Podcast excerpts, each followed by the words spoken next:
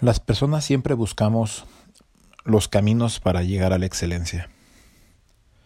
Siempre estamos pendientes, siempre estamos inquietos, curiosos por encontrar la ruta más segura a la excelencia y que esa excelencia se traduzca en éxito, en en éxito, en reconocimiento, en hacer palpable que uno ha llegado a donde quizás muy pocos llegarán. Y esa es una noción que en nuestro medio cultural está lleno de de pequeñas acotaciones en nuestro camino que no es plano, que no es un camino cómodo, sino por todo lo contrario, es un camino lleno de irregularidades, de baches, de caminos sin aplanar. Encontramos que, que a veces buscar el éxito se vuelve una tarea llena de, egoísmo, llena de, de envidia. Hoy, en este maldito Darwin de 16 de marzo, voy a hablar, voy a esbozar algunas nociones acerca de el camino a la excelencia. Partiendo de, de un concepto que viene de, de nuestro fabuloso Darwin. Y tiene que ver con esto de, de que las especies más fuertes y más aptas son las que sobreviven y dentro de las especies, cada animal o cada elemento tiene sus particularidades para sobrevivir y ser el más apto. Pero comenzaré diciendo que la manada que más sobrevive en el caso de los leones es la que tiene el mejor grupo de cazadores. Partiendo de esto, partiendo de, este concepto de las manadas, diré que me es muy triste, me es muy frustrante saber o escuchar de casos entre los amigos, entre lo que de repente ves en redes, donde, donde te das cuenta que hay alguien que no valora tu trabajo, donde te das cuenta que, que hay alguien que, que busca siempre hacer menos tu trabajo, que quiere que cobres menos, que tengas menos pretensiones, que buscan empleados, en el caso de, de las empresas, con altas capacidades a cambio de sueldo de mínimas capacidades. Y es porque desgraciadamente tenemos un ámbito cultural donde pues siempre habrá alguien que lo haga por menos. Aunque esa persona no sea la mejor.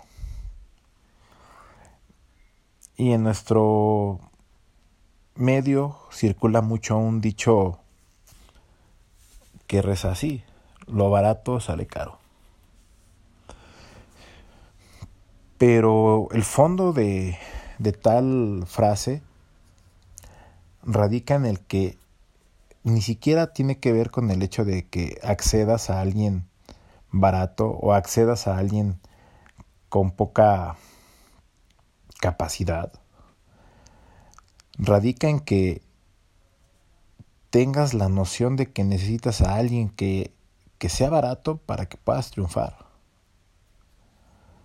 Que necesites de alguien que tenga pocas pretensiones para que puedas tú llegar a ser exitoso o, a, obtener ciertos objetivos.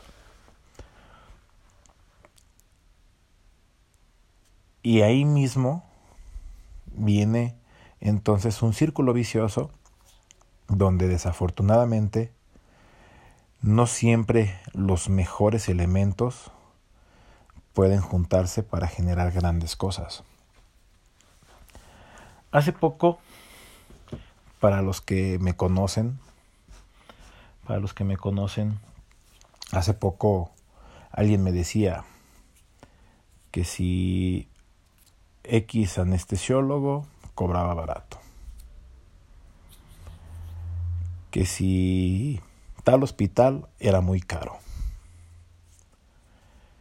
Que si tal médico era era este barato o caro dependiendo de lo que se fuera a hacer. Y, eso fue lo que me llevó a, a elaborar este, este episodio el día de hoy. Porque me quedé pensando que que en la medicina, como en muchas otras áreas del conocimiento y en muchas otras áreas de, de la de la actividad económico-social, siempre va a ser mejor tener a los mejores. Y, y, suena muy redundante, pero es que no siempre iniciamos o nos volvemos proactivos buscando a los mejores. Porque suponiendo que yo soy un restaurantero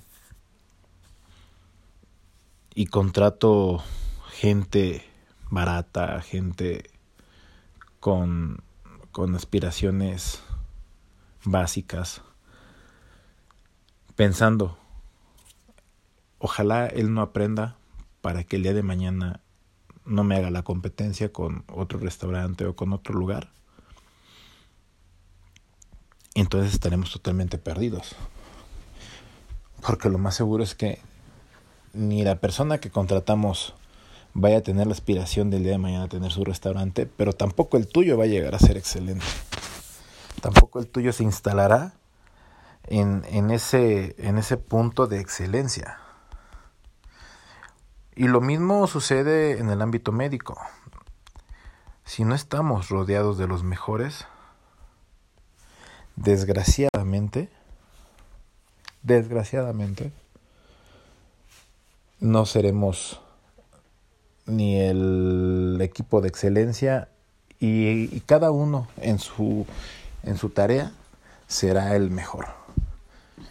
Sí, no tendremos ni el mejor anestesiólogo, ni estaremos trabajando en el mejor hospital, ni tendremos los mejores ayudantes, porque simple y sencillamente no tenemos la visión de que para hacerlo mejor ocupamos a los mejores.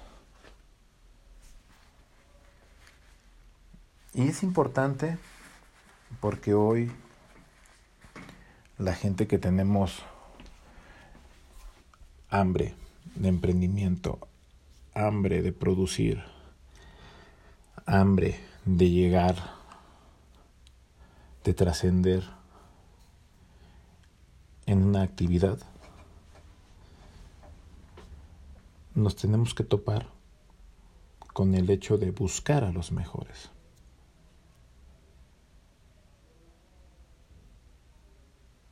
Yo hoy te invito a que dejes de ser ese hater, a que dejes de ser esa esa voz crítica negativa y que en vez de pensar o de decir o de socializar a ese cuate le va a ir mal porque él ni siquiera sabe hacer bien eso, busque ser proactivo. Y busques el punto donde puedas impulsar a esa otra persona que está haciendo algo que busca ser distinto. Que tú mismo en el lugar donde estés hoy escuchándome, una oficina donde eres un colaborador, donde eres un elemento de empresa, donde en tu oficina, si eres cabeza de proyecto y tienes a cargo de ti gente, si eres un emprendedor que está buscando desarrollar una idea, que está buscando impulsar una idea, yo te invito a que hoy siempre busques tener a los mejores. Que tengas el que hace mejor el aseo, el que tengas al que hace las mejores bebidas, al que hace la mejor comida, al que da el mejor servicio en una mesa. Siempre compartiendo la idea de que el triunfo y el beneficio de uno es el beneficio de todos. Que,